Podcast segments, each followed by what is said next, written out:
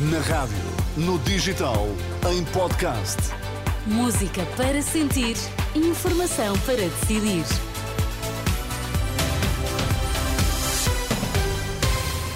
Antes da edição das seis, conheça os destaques que marcam a atualidade. Boa noite. A Hamas liberta mais 17 reféns. Grupo foi entregue à Cruz Vermelha. Patriarca de Lisboa fez caminhada pela paz com milhares de jovens em Vila Franca de Xira.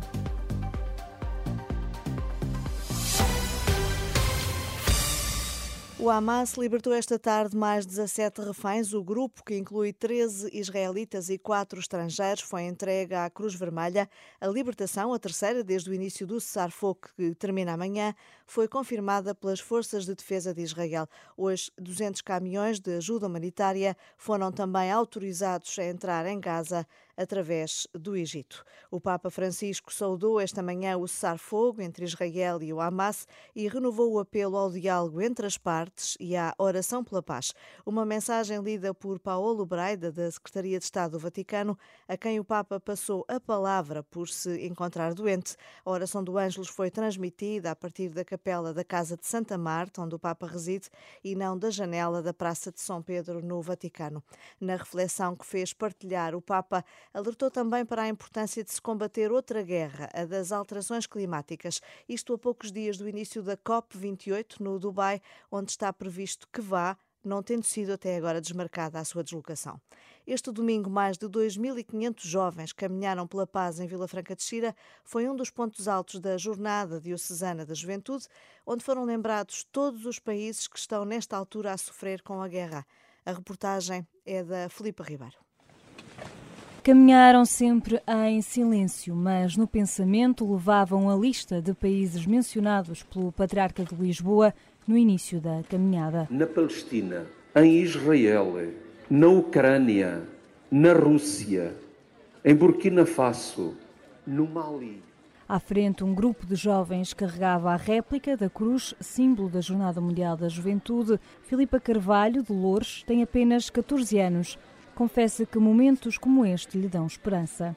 Eu acho que é muito importante, também eu sendo jovem, ter consciência das coisas que estão a passar no mundo e ter fé que as coisas vão melhorar e ter tantas pessoas uh, juntas a fazer essa caminhada é muito reconfortante. São jovens e têm medo do futuro.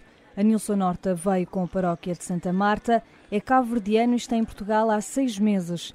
A instabilidade no mundo preocupa-o. Ando a pensar como é que vai ser o mundo daqui para frente, daqui a dois anos, um ano, com essa guerra. Mas uma missão que Cristo e o, Papa, e o Santo Padre sempre anda a pedir para a gente é para rezar pelo mundo, né? pela paz. Não é só rezar à noite e dormir, mas sim rezar, pedir pela paz no mundo, porque o mundo está em guerra.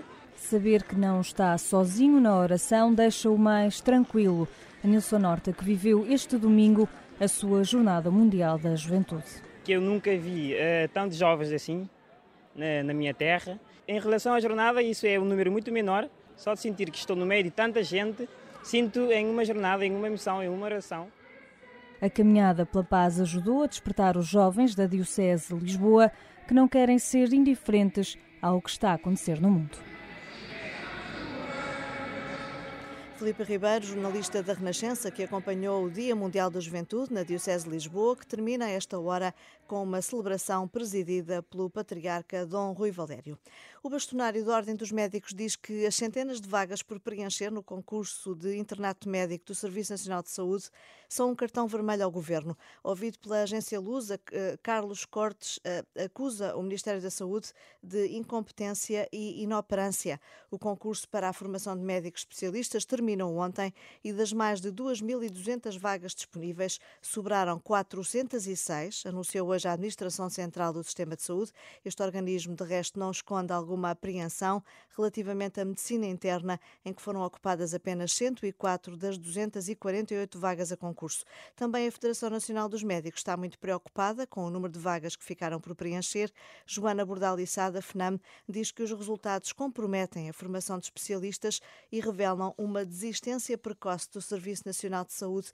Espera por isso que o assunto seja abordado na reunião dos sindicatos médicos com o Governo, marcada para terça-feira, véspera da votação final do Orçamento de Estado para 2024. Já o Sindicato dos Enfermeiros recusa participar na reunião de amanhã no Ministério da Saúde, diz que é uma farsa e que o Governo já está em campanha eleitoral ao querer encerrar as negociações sobre a regulamentação das unidades de saúde familiar e dos centros de responsabilidade integrada que não têm a concordância de nenhuma classe profissional do setor da saúde. Para o sindicato, prioritário seria rever o acordo coletivo de trabalho para que os enfermeiros pudessem progredir na carreira e ganhar mais, já que o salário base está cada vez mais próximo do salário mínimo nacional.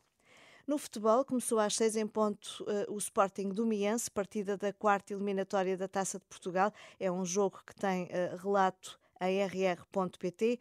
Nesta altura estão a decorrer o Estoril e Mafra e o Torriense Tondela. A esta hora já terminaram o Elva Santa Clara, com os açorianos a seguirem em frente após grandes penalidades. O União de Leiria ganhou ao Malveira por 5-0 e o Paredes perdeu com o Amarante por 2-0. É tudo por agora. Notícias de novo às 19 horas. Boa noite. Bom domingo.